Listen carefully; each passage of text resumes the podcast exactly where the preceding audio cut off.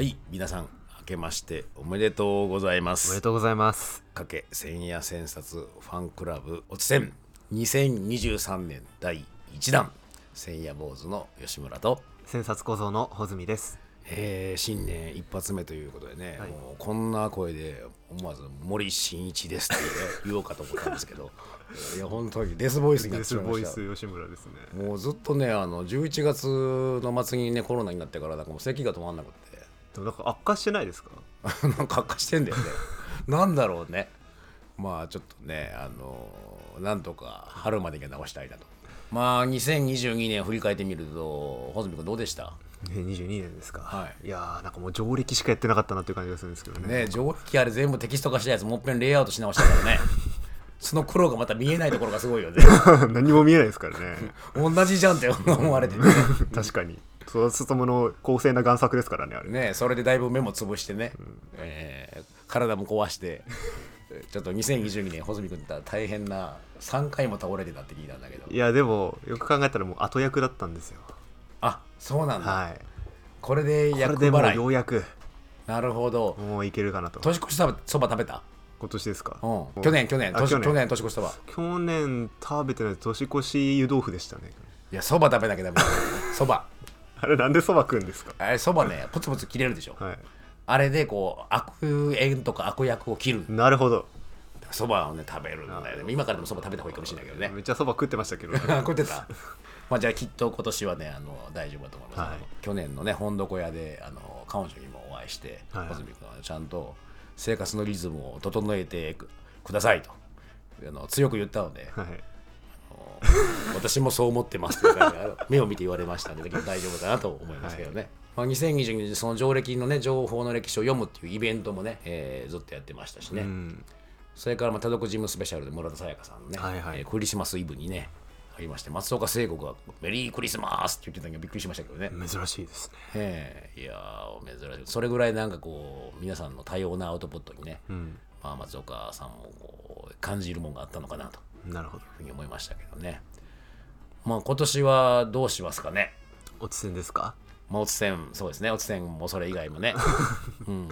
まあ、でもなんかこう、まあ、千夜の更新が最近はそんなハイペースでなかったんで、おつせんの更新もまあやや少なかったけどね。そうですね、ちょっと番外編もやっていきたいですね。できたら。確かにね、番外編とか、まあ、あと YouTube とかで、まあおつせんはこれでいいかもしれないけど、上歴とかね、うん。いろいろそういうチャレンジもしていきたいですよね。んまあ、あとは何でしょうね、まあ、上歴も次の展開ということで、そうすると上歴ウェブ、はいはい。まあ、これどうするかっていうのを考えていかなきゃいけないですよね。うん。うんまた皆さんにもいろいろ意見をもらってね進めていきたいなというふうには思ってますはい。よろしくお願いします。はい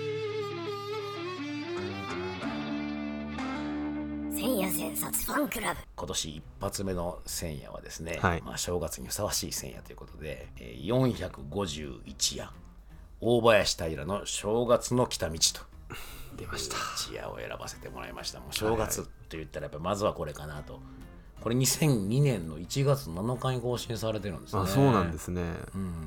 くしくも今日1月7日ですよ。ああ1月のなんかちょうどね、いい感じで配信がね、えーちょうどその日になりました、えーこの大林平さんといえばねこのあの日本神話の起源とか、ん日本神話の発生とか本当に日本の神話とかもね紐解かれてる方なんだけども、うん。ここでもあの少し松岡さんが紹介されてますよね、はいはいはい。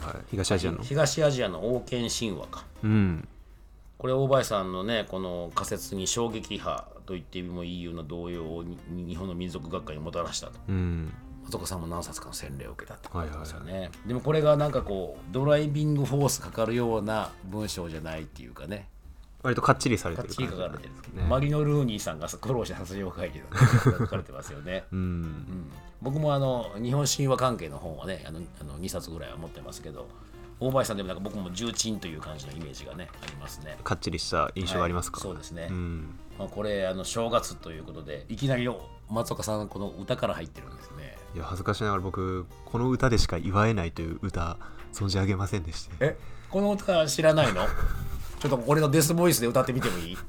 あのよろしくお願いします。これ年の初めの試しとて終わりなき世のめでたさを。って知らんいやちょっと。初めて聞いた。メロディー聞いても知らなか。ったのそうか。吉村さんのデスボイスのせいでちょっとわからなかっそうか俺の歌い方が悪かったかもしれないけどね。そんなことはないんですけど。ねえこの試しっていうのがこの剣っていうね、ん。字だよということで、まあ、今回ね間で日本語と印の間っていうテーマであのハイパーエディティングプラットフォームの間もやってるんですけど、はいはい。まあ、印っていうねあそうですよね。ふうにも読むんだけども、まあ、この年の初めの印試しがそれ自体をまあなんかこうめでたい。めでたいっていうのはこう愛したいみたいなねいう字が入ってますけど、うん、あこれはなんかわなるほどと膝を打ちましたね。ねあめでたい愛したいぐらい素晴らしいものなのかえなんかめめでめでるってことだよね、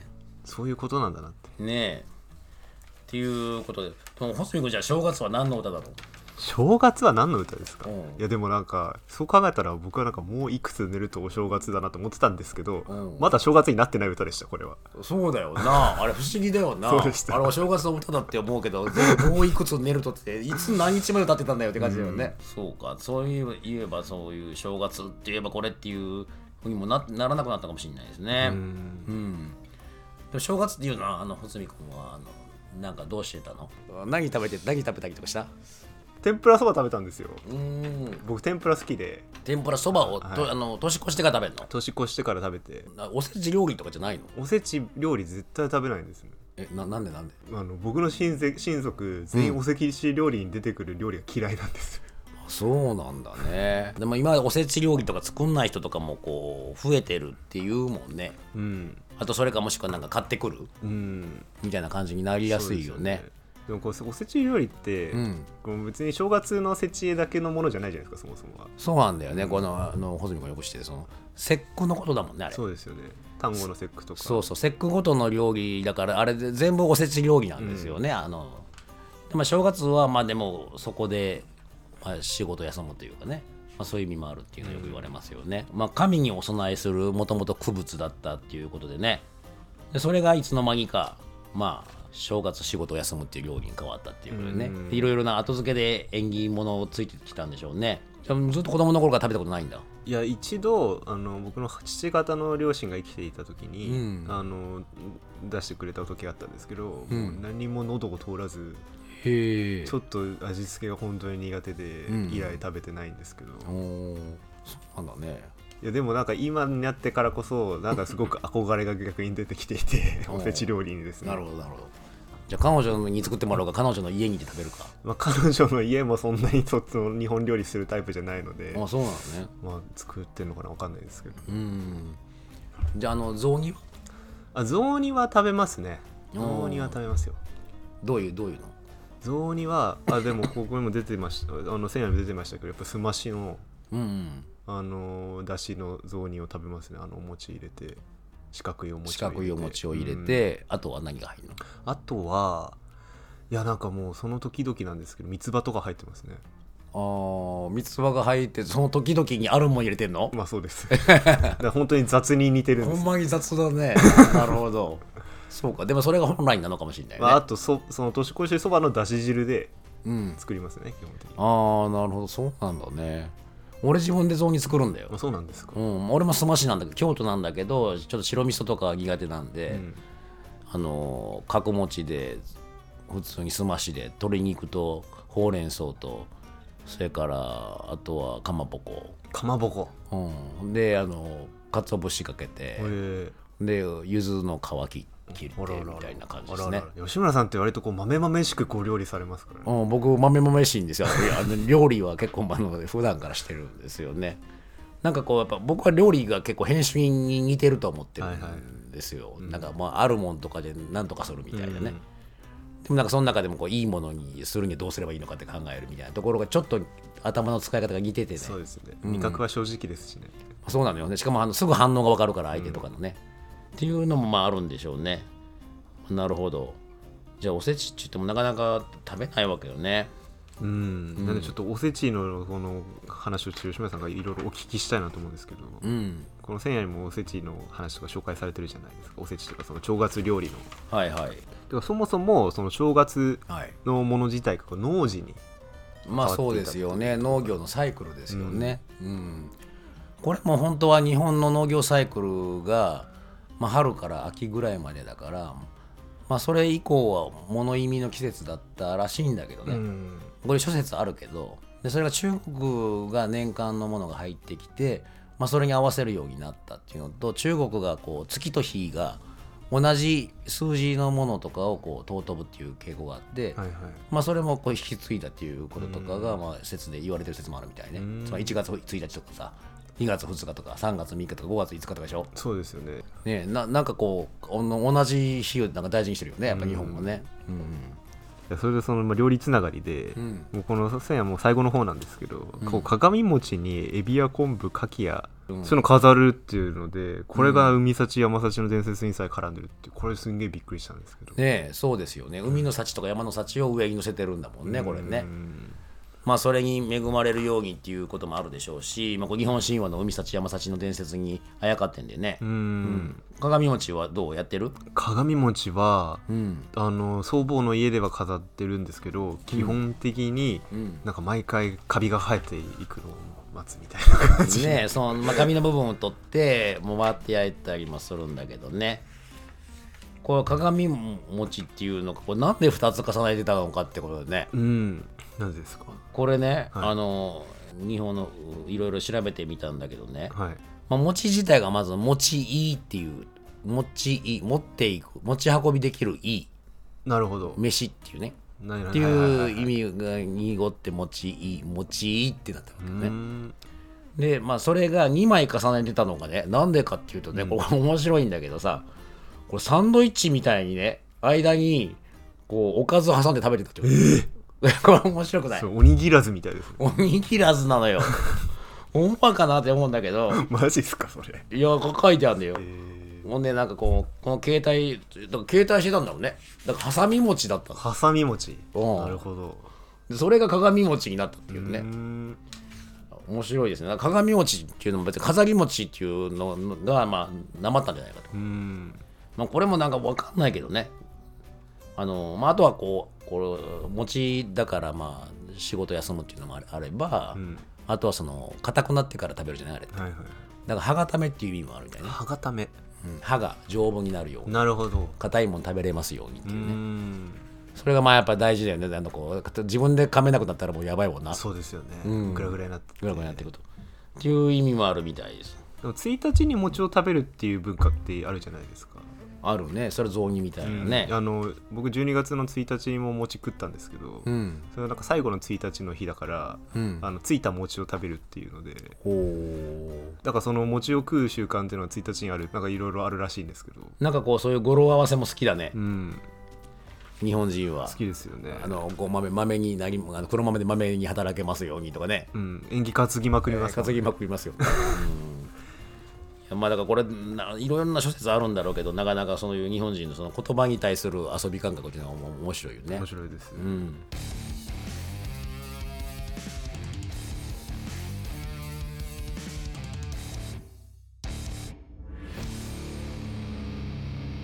えー今日は正月ということでですね、えー医師編集学校の橋本三条そして編集学研究所の主任研究員の橋本君に来てもらいました。明けましておめでとうございます。はいあおめでとうございます。よろしくお願いいたします。ハスキーボイスの橋本です。俺の俺の方があ俺の方がハスキーだ、えーはい、橋本はいはい君は、はい。あの函館なんですよね。そうです。あの林東にはエディストの紹介文であの漁師育ちというのを取り上げていただいてますけども、うちの母親が漁師で函館にちょっと程近い上の国町っていう言葉で言うと上の国ですごいんですけど上の国って書いてうん。上の国町で漁師をずっとやってる家系で親父が1億円ぐらい借金して船買って漁してたみたいですね。ただそう大酒飲みでもう若くして死んじゃったみたいですけど僕が生まれる前に死んでるみたいですけど。えー、じゃあその1億の借金はどうなったの？会社みたいですよでも。あの漁で。寮で。すごいね。すごいですよね。あの鮭とかホッケとか。へあの寝ぼっけっつうのがあるんですよ、はい。あのえー、と津軽海峡をずっと泳いでてうん。であのそこだけ回遊してるんですよ。であのこ根本の子にホッケって書いて寝ぼっけっつうんですえよでそれがあの回遊して時間経つとね、根っこの方に滞留して根っこ？その海の岩 岩場とか。すげえ息が良くて身が締まるっていう。へえそういうの釣ってこの辺じゃ食べれないんじゃないホのッケはないですねねえ。すごいですよ。だから釣りたてのホッケをこうやって持つとうん。ちょっとあの音声では分かんないですけどた立ってんですよ魚が。うーん。こうやって普通ペタってなんですけど、はいはい。こうやってビューンっつって。それはなんかそれぐらい締まってるってことか？締まってる。筋肉息が良くてつい締まっててうん。硬くて。うーん。食べてね。まあ、寒いんでねうん。ただにそれを塩漬けするんですよ。基本やっぱ塩漬けが多くて、うん。こんなご飯の話。そうそういう家庭で過ごしてうちの母親は自分で、ホッケ漁持ってきたイカをいいか自分で干してうん昼食自分の干したイカを食って食ってました 弁当イカみたいな。やばいですよね。もうそういう時代の母親でして、うん。まあなんでうちもそういう漁師系の北海道の漁師系のご飯を。まあちょっと今年はあの年末はちょっと函館には帰ってないんですけどはいはい。いつも送ってもらって食べますね、いいね。でも送ってもらえてね。いいですよね、うん。でリンドでもちょっと話したんですけど、はい。クジラ汁っつうのをね食べるんですよ。クジラ。でそもそもおせち食べないんですよ。函館は。あの正月に食べないっていうか年末に食べるんですよ。これちょっとよくそれは北それは海道の函館だけ？北海道の文化ですね多分、うん。で年越しそばも別に好きなら食べりゃいいやみたいな感じでうん。結構正月とか年末のご飯ゆるい感じなんですけど。うちはそのクジラ汁っつうのを食べるんですけど。クジラをあのこれが面白いんですよてあうん。の歴史が。ちょっと調べたんですけど。はい。なんかそのクジラが結局当時そのうん。江戸後期から明治にかけて道南って言って北海道の方でもあの端っこのあの足の方のところ、はいはい。道南地域函館とかもあるんですけどそこからまた函館からまた南ってところに江差市とか松前があるんですけど、はい。その江差市にがニシン漁でうん。めちゃくちゃ盛んな時期がその江戸後期うん。とその明治にかけてあったみたいで、はい。僕もちょっとねよくわかんないところはあるんですけど江差市の5月は江戸より騒がしみたいなことを言われていてもうニシン漁ですごかったんですってへえで季節の労働者もそこ全部行って北前船っていうんですかね近江商人がそこに来て、うん。滋賀のそういう文化とか上方の文化がが北海道に入ってきて代わりにあの、まあ、海幸というか北海道の海幸が滋賀とかあの滋賀経由で上方の方に、ええ。そういう交流をしてて相当栄えてたみたいですね。じゃあ数の子も相当取れたんだね。ああそうでしょうね。だからうん。海のそういう資源を全部北前船で運んでた中にニシンがやっぱりニシン自体はなんか1910年20年ぐらいにやっぱり回遊が少なくなっちゃって、うん。今言っても全然ニシンそんなになんですけど今今でもニシンそばみたいな名物食えるんですけどね、うん。でそのニシンをこう追い込むのがクジラだったうん。えクジラをじゃあ何？猟犬みたいに使ってたの？で扱ってたんですかね。迂回みたいな感じまあ、クジラが自然とそういう風な動きをしてニシンがこう来たんでしょうかね。だからクジラが結構そういうこう崇める対象っていうかクジラ神だ。ニシン漁に対するそういうこう聖なる存在でもあるしそのにあのクジラの肉を食べるタンパク質タンパク源みたいで、うん。そういうのを食べる文化がやっぱりもともとそう江戸後期ぐらいから盛んであったみたいでクジラ汁っつうのをね食べるんですけどこれがめちゃくちゃうまいんですよ、食べてみたいね。吉村さんと間の時にクジラの鍋ね。いやあの大阪で食べたね。よ大阪でね。うん。大阪の合宿で穂積が入社する前かな、前だね。あのアンドロイドの石黒博さんの合宿だったんですよ、大阪の。で、その時食べましたよね、クそうそうそう。ジラ汁ね。カンテレの敷田さんにねそうそう紹介してもらってね。うん紹介してもらってね。そうそうそうそう。美味しかったよね。あれ美味しかったですね。うん。大阪もクジラ有名なんですか？まああのそうだね。あでも和歌山とかのクジラなんかもしれないけどね。なんかこうでもあのほ北前船でニシンが来て数の子とか来てるっていうのは京都ってニシンそばだからね。まあ、それがあるかもしれないですね。うん。確かに。ニシンそばなんかないでしょこっち。食べないでしょ。食べないですね。あそれあるのかもしれないね松前祇園踊りみたいなのがあるんですよ。なんで祇園ついてるのっていつも昔から思ってたんだけど。あ多分それで関係があったのかな来たんじゃないですかね、当時ね。ん面白いですね面白いですよね。で正月は何してるの？クジラ汁食べてるだけだのクジラ汁と、そのまあ、あの、雑煮。雑煮とクジラ汁セットで食う。汁ばっかり汁もんで過ごすみたいなね。雑煮は普通は普通のすまし雑煮。うちはあの鶏肉がですけどね醤油鶏肉、えー多分昆布といつも煮干しで取取ってますかね出汁は。ねそういう文化ですね。他はあの同じなんですか？そのこうあの函館とかのそのお正月っていうのは。例えば門松とか鏡餅とか神社に行くとか文化は一緒ですね。一緒なんだ。はい。うちは八幡様に行ってますけどね。なるほど。そこはもう地元のとかみんなそれぞれ。そこはもうなんかやっぱりある種こう日本的なグローバル化してるんだね。ああある意味ね。ある意味そこはね。共通化してるんだね。北海道までそこの文化はん。やっぱりありますね。なるほどなるほど。まあ今日ねあの早速あのせっかくねあの橋本三条に来てもらったということなんで、えーまあ、今年のね編集工学研究所、まあ、橋本三条どんなことしていきたいかとかねいろいろまず抱負も聞いてみたいかなと思うんですけどどうですか、えー2023年のね変更ええ。権ということで、あの僕お二人に聞きたいんですけどあのいつもの名物の年賀状のデザイン、はいはいはい皆さんのお手元にも届いてるかもしれないですけどちょっとあれの意味をちょっと聞いてみたいんですけど、今年ねうさぎ年ですからね、はいはい。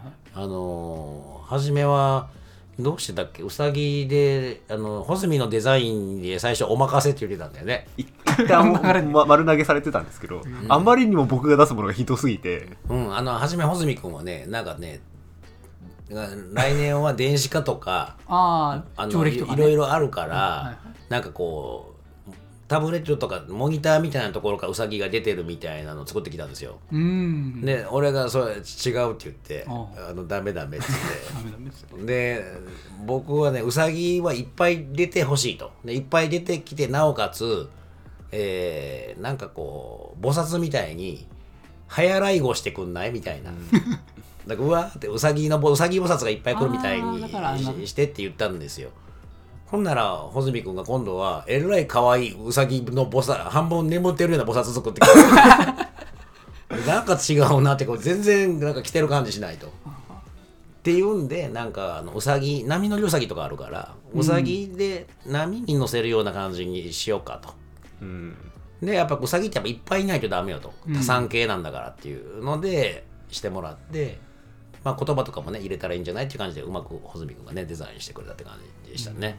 だから可愛いのは俺が拒否したんですね。そうなんですよ、もう可愛いの全て拒否されて、もううさぎってどう考えても可愛くなっちゃうんですけど全部却下されるんで、なんか僕なんかムスッとしてきてそのムスッとしたまま作ったら可愛くなくなったんでよかった。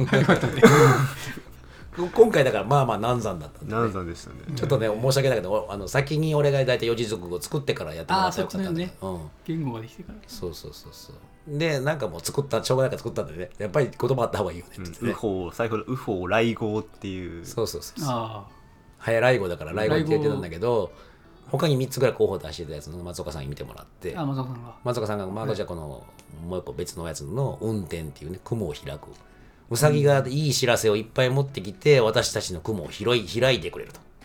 そういう感じの意味ですね、ん。はい、で皆さんにもね良き知らせが届いてね晴れやかな一年になりますようにとい。うことです。はい、飛び上がっていきたいと思います。はい。まあ、そんなそんな あそね。そんないい知らせはどうですか？2023年の変更権、まあ、まず2022年なんですけど、はい。やっぱ変更権はほんのれんという新しいサービスを、ねニューサービス、まあ、開発したということこれはなんか皆さんご存知ない方もいらっしゃると思うんですけど。そうですね。あのこれはあの一つ大きくは丸善優勝堂ですね。あの、はい。丸善優勝堂さんと一緒に変更権が共同で開発したサービスっていうのは、うん。おそらく初めてかなとはいいうふうに思っていて、なんでかっていうとやっぱ棚を作ったっていうのが、まあ、ライブラリーを小さなライブラリーを作ると、うん。まあ、これは安藤社長がいろんな企業とかですね地域とか学校の中に、まあ、トポスを作っていこうと。うん。編集を動かすトポスというのがリアルの場で必要だというような、まあ、ある意味先見の明というか先を見越したビジョンがあって、えーじゃあ何を作るかっていう時に変更系なんかライブラリ作ろうということで、まあ、あの万全優勝がずっとまあ棚をね作ってきて知恵並木も非常に評判で、うん。すごいです敦賀をね。もうあっという間にあの知恵並木の来場者は敦賀市の市民を超える数、すごいね。ね、6万人なんですけど1か月半でも超えたって言ってます。ね全員来ちゃったかも 地域の人が見に来てるらしいですね、それもやっぱり松岡さんがこれまでやられてきたようなブックウェアと呼ばれている、はい。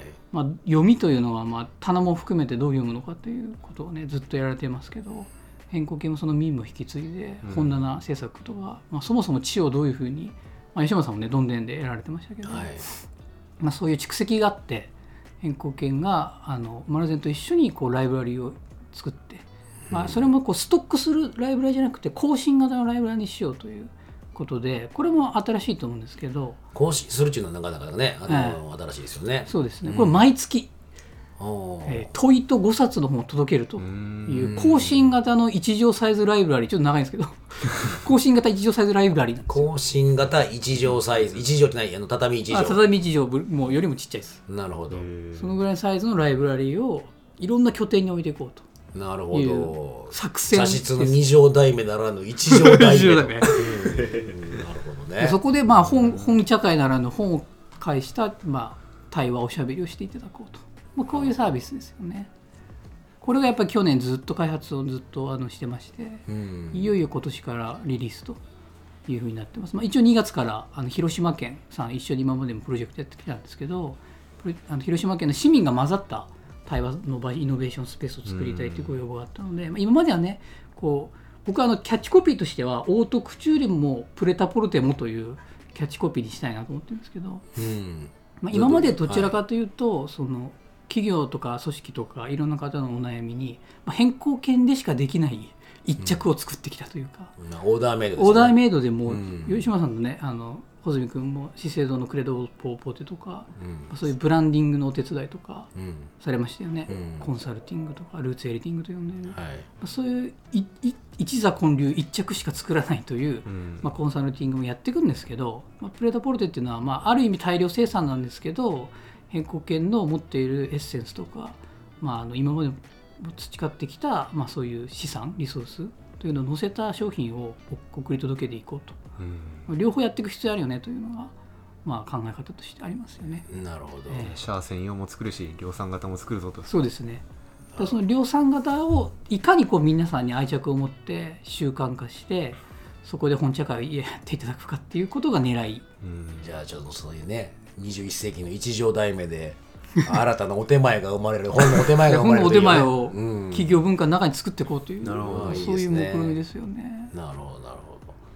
じゃあそのうちねい一点物の赤い本のれんとかできるかもしれない。じゃあなるほど。あ一点物もできてもいいかもしれないですね。ねまあいいですよね。うちはちょっと一点物でお願いしますみたいなね。なるほど。で今年はどうあのそれが拡大していく感じですか？そうですね、うん。やっぱりそういう変更権も、まあ、安藤社長とはプラットフォームっていうね、まあ、これがいい言い方は分かんないんですけど、うん。プラットフォームを一応作っていこうということで、まあ、あのプレタポルテ型にはなるんですけどいろんな悩みを持った方が乗っかれる、まあ、場をやっぱり作っていこうということで一つはもう間ですよね、うん。うん。まあ、吉村さんが地のコロシアムを目指すというね一つビジョンを掲げてくださってますけど、まあここにしかない本当に地が集まって企業の方もそこに参画してこれからの社会像を考えていくという、うん。そういうプラットフォームを1個、まあ、我々の方で立ち上げてますけど本の例もプラットフォーム化したいと思ってて単純にこう更新型のライブラリ入るだけじゃなくて、うん。それがつながってちょっと変更権がねこのデジタル領域どのぐらい穂積君のさっきの年賀状じゃないですか 頑張れるかっていうのはあるんですけどクラウド上でつながってそういう問いや本を介したコミュニティ、まあ、プリンティングキャピタルというかエディティングキャピタルみたいなものがどういうふうに生まれていくかっていうのをまあ実験しながら研究しながら、えーまあ、プラットフォームにしていって、まあ、入ったそうリアルで入ってるだけじゃなくてそれがクラウド上でつながってみんなの問いとか考えがそこで交わし合えるようなプラットフォームにしていくと。うん。いう、もう一つのプラットフォーム作りみたいなことをややろうかなと。やりたいなということで、まあ実はもうこれ、イシス編集学校というかうん。松岡さんのそもそもの編集の国の思想にちょっと近づいてるのかなっていうのは思っどてたりもしますけどね。それとはどういうことですか？その編集学校的な編集の国的なものに本の連がどういうどういうふうに接続していくかじゃ結局これもちょっと吉村さんともね何回か相談してますけど、本ってあんま読まないじゃないですか。まあ そねの人が読んでるとこもどういうふうに読んでるかはなかなか見えないしね。そうですよ。見えない見えない、どういう読みが動いてるかわからない、うん。そこをやっぱ変更権としてもやっぱりチャレンジングに読み解いていく必要が工学化していく必要があるっていうのは変更点撃事情があると思うんですけど、えっと、企業の方が例えば職場でもしくはリアルの場で本を介してえ知を交わし合ったりお互いのこう見方差し掛かってる考えとか課題意識を交わし合うみたいな場作りって今まで研修でそれこそオートクチュールで研修を作ってやっていくということをやってたんですけど、それを企業の中でどういうふうに、まあ、ある意味自律的に動いていくかっていうのを挑戦しなきゃいけなくてそこに必要なのってやっぱお題とうん。回答と、まあ、指南までいくか分かんないですけどフィードバックだと思ってるんですよ。うん編集学校はねもうそれがもう20年こうずっと動き続けていますけど、それを変更権的な、まあ、ロジックあの新しい本を介したお題回答指南のようなモデルをどうやって作れるのかみたいなことの挑戦かなと思っているっていう感じですかね。なるほど。アナログな、まあ、本棚っていうねインターフェースっていうのを媒介にしながら、はい。それをまあどういうふうにお題回答そ指南をそこにつけていくか。なんかそのお茶会のお題があって、そこに本を介在しながら会話をしたりももしくはそれが企業の新しい何かにつながっていったり、プロジェクトの何かの兆しになるという、まあそういうお手伝いをするという感じなのかなと思ってます。けどまあ、これ編集学校の人もた多分たくさん聞いてくださってるかなと思うんですけど、はい。編集学校の人はこういう本の連とかねどういうふうに関わっていけそうなんですかね。一つは編集部を立ち上げようと思って。編集部ええ、本の連編集部おとおいうのをやってまして、あのおつせの前で恐縮なんですけど、まあ、ポッドキャストならぬ音声コンテンツをですね本の連お届けしようかなと。本の連音声コンテンツなんでかっていうとですね、毎月やっぱり旬な、シュンシュンがですね、うちのシュンシュン山本が、あシュンシュン山本が 春田が、ええ。えあの2022年の変更権のまま多分 MVP、MIP 山本がですね、はい。あのまあ、あの15里の天にも取った山本が、旬なテーマと5冊をお届けするというのを、なるほど。山本中心にやると、あとうちの2例ですね。あの舌足らずな声で言ってな。ので、今年に入ったら、おつせも聞くけど、本の連編集部のシュンシュンも聞いてんだと。なるほど。やばいじゃないですか。向こう張ってきましたいよやシュンシュンなかなかねあの可愛いですから手強いですね。楽しみですねそれも。えーそれはもう毎月あの問いですね。ある問いと5冊、それを考える5冊というのをうん。こう考えていくことになるので、はい。それやっぱ一緒に考え続けてくださる。本をこう選んでくださる方うん。と一緒にやっていきたいなと思ってるんで今はあの小島かな子さんっていう種の師範されている、はい。まあ、エディターの方ですけどね、はい。小島小島さんに編集部にがっつり入っていただいて、なるほど、はい、やっております。それはいつ頃始まるんですか？それは言っちゃっていいのかな、はい。えー4月に始まります。おかっこ仮お願いします楽しみですね。どんなタイトルになるのかも楽しみっていう感じで、えはい。まあ、やっぱりそういう周辺のメディアといいますか、うん。情報をやっぱりいろいろこうねあつあの外側にもいろいろうん。広げたいなというふうに思っているので、うん。体験ってもっといろいろだっていいなと思ってるんでそういう温泉コンテンツも届けしていく本の連今年も今年からスタートしますので、はい。はい、お楽しみということで、まあ、変更権としてはそういうねあのものをお届けしながら一途の皆さんにもいろいろ関わっていただきたいなと思ってますんで。はい、はい。ぜひ皆さんも楽しみにしていてください。ありがとうございます。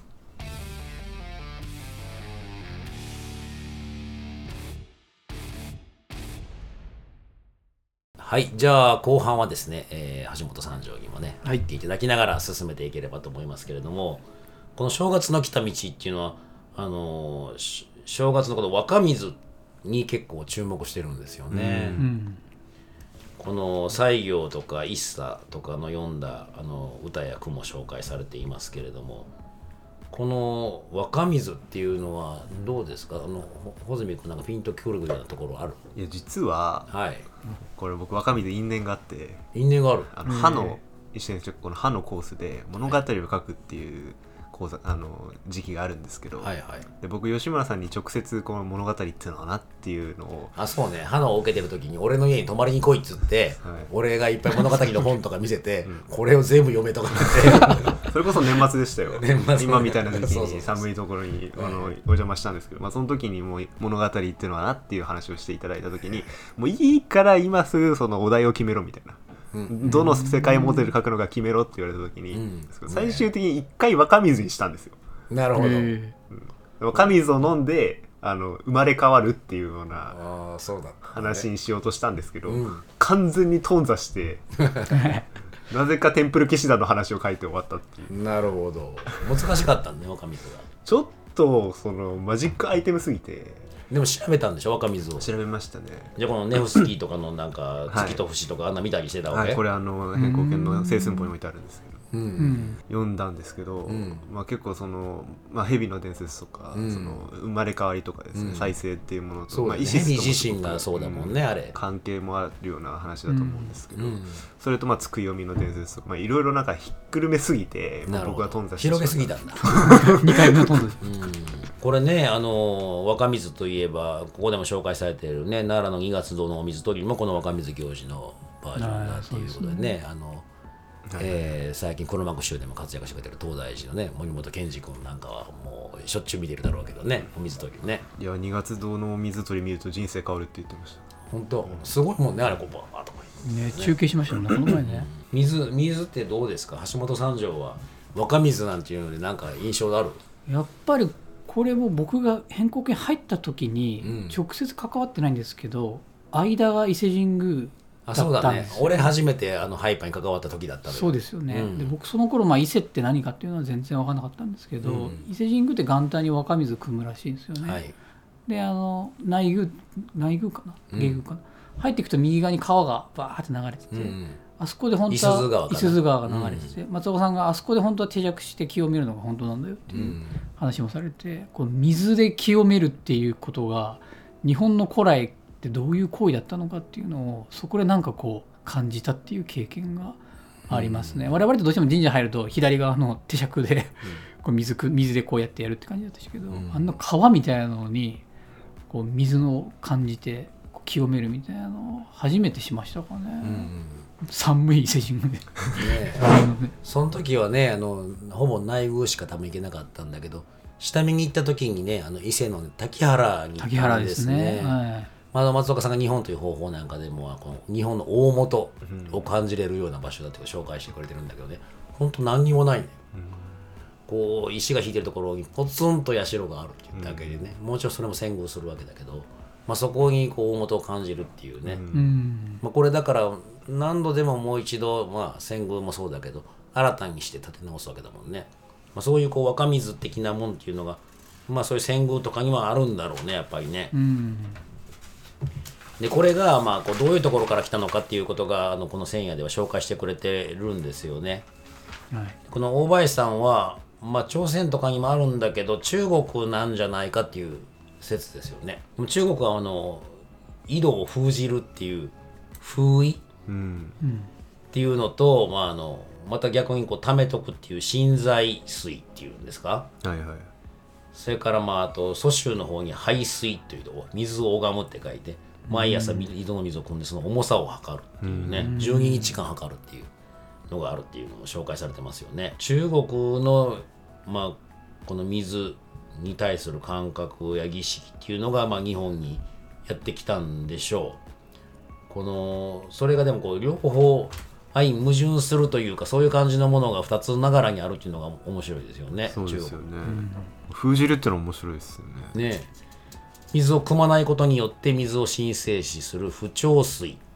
これあの挑戦する調と不っていうのはあの、えーそうしないという不調水の伝統と水を争ってでも汲む争う頭の水とかで相当水の伝統とが並行していると。いずれにも家の財神が関わってる財の神が関わってるんだというふうに書いてますね。この中国の南部の稲作民の儀礼から発生したものじゃないかということですよね、これはでもあの何でしょうかね。そのこう、まあ、正月になると改まる、まあ、新しい秩序が再生される。これっていうのはでもなんかこう日本的だという意識があるけどやっぱりこうアジア共通してるものがあるんだということですよね。うんでこれあの正月行事のことを書いてあるけどアジアか各地においても8月の盆行事と一対なんだと。どこからか年神がやってくるんだっていう書いてますよね。この松の内の間だけ年神がいるわけよね。はいはい。これだから門松とかもあるじゃない。門松って正月にさ、あれもう昔はあの門じゃなかったんだってね。昔はあのその門松の門門っていうのは家の庭のことだったんだっておえでそこに一本だけ木を立てて松を立てて、そこにやってくるんだって。あより城みたいあな。なるほど。うん。柱にしてるんですね。うちあのお盆はちょうど信州の家なんで、ん。送り火をしないんですよ、まあ、火っていうのも一つ大きなうん。ものだと思うんですけど。はい。だから送り火を見た時にあこうやってやるんなんかこういう行事があるんだっていうのは初めて知りましたね。全く知りませんでした、なるほど。ね、そういう家多いかもしれないですけど。うんこのでもしょ日本のさあの、まあ、アジアからつながるこの年神がやってきてこの改まっていくっていうのってこれどうどう思います？こうなんか不思議な感じもするよね。う、ん。何なんだろうねこれ。なんか吉村さんあの、テンと王とシャーマンの戦夜やった時に、はいはい。もうなんかその正月とは宇宙や世界の秩序の更新なのであるっていううん。ことをおっしゃってたじゃないですか、はい。まあそれここの戦夜から取ったことだと思うんですけど、えなんかやっぱりその新しいきっかけがやってきて次の世界を作るっていうようなこうある種のこの方向づけがされるタイミングではあると思うんですよね。ーそうね、うん。この、まあ、おとそとかも、まあ、あのそういうところ若水から来てるみたいだしね、うん。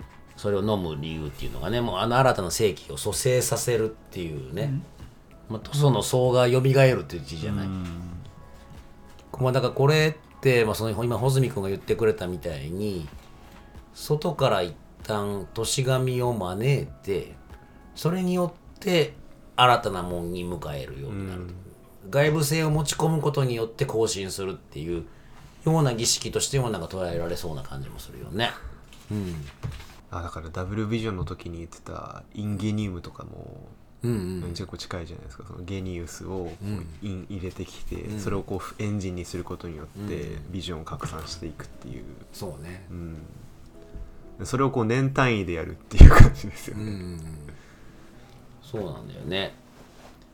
まあだからそのまたこの水っていうのことについてその松岡さんの千夜千冊では正月の若水とまさに地下水のように現実から見えないところでどっかとつながっているはずの脈絡を人間が一年に一度ぐらいは確認している行事でもあったのだという。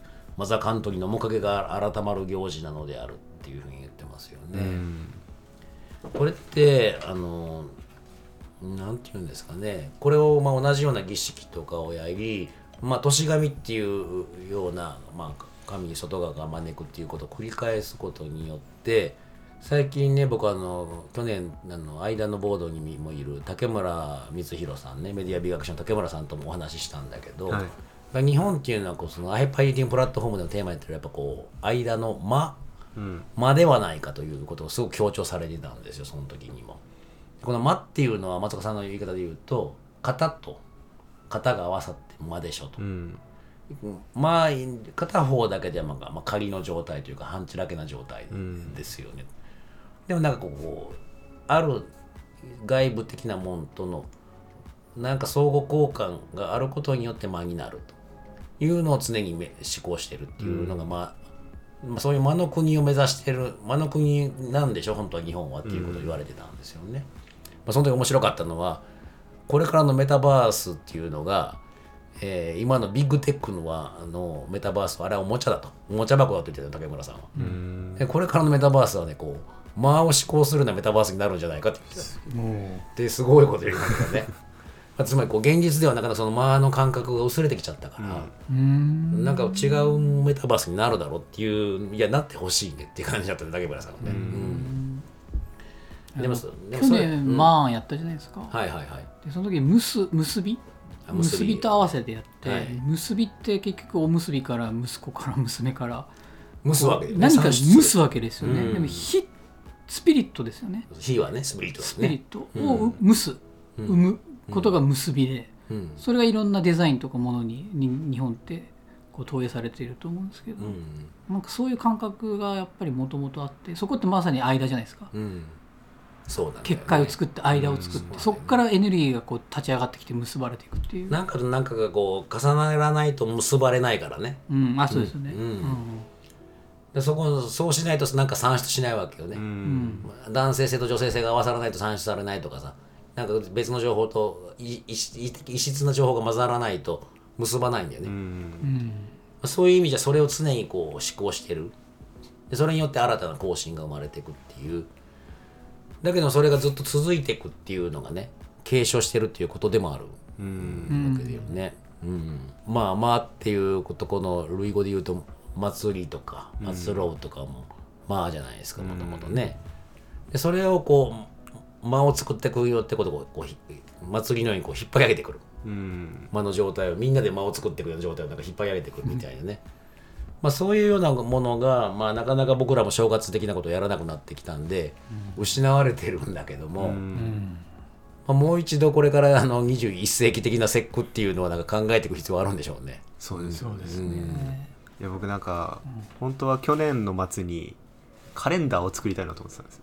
はいはいはいはい。あの新しいぎ儀式性じゃないですけど、うん。新しい習慣をうん。もう年単位でカレンダー化してうん。いったら、僕の健康も良くなるんじゃないかなと思ったなるほど。んです自分ので両方兼ねてね。両方兼ねて、うん。でもそれこそなんかちょっと、まあ、セックだけじゃなくて、うん。それこそ新しい編集民族的なうん。イベントをそうね。年単位で考えてもいいわけじゃないですか。うん。うんそれこそその間の考え方であって1年という間の考え方であって、うん。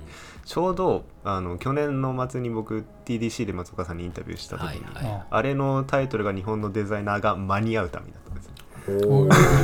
で間の話すごいしてくれたんですけど、はいはい。それを僕は間をこれでよかったかなって思ってるんですけどアート・オブ・タイムスペースって訳したんですよ。ううん。んあの時間と空間のための技術である、うん。アレスであるっていうこと、うんでその時間と空間をどういうふうに作りたいかっていうことだと思うんですよね。そうですね。でそれをこう改めるっていうのに正月っていうのは非常に契機になってるなっていうのは、うんこの話を聞いてすごい感じました、ううん。んまあ、それをあのある儀式をやることによってもう一度あのうん追確認するような感じもあるよね、うん。もう一度思い出す。うん。自分の所属を確認するという意味でもあります。そうだね。やっぱりまだこの間をちゃんとやらなきゃダメだよねっていうふうに思えるような時間とか節目でもあるかもしれないよね、まあということで正月1回目、えーこれから皆さんとね皆さんにとってお線が何かの節目になってるかもしれませんけどね。えー編集学校もね変更権も皆さんと一緒にね、い、ろんな節を作っていきたいと思いますので今年も1年もどうぞよろしくお願いいたします。お願いします、よろしくお願いしますありがとうございました。ありがとうございました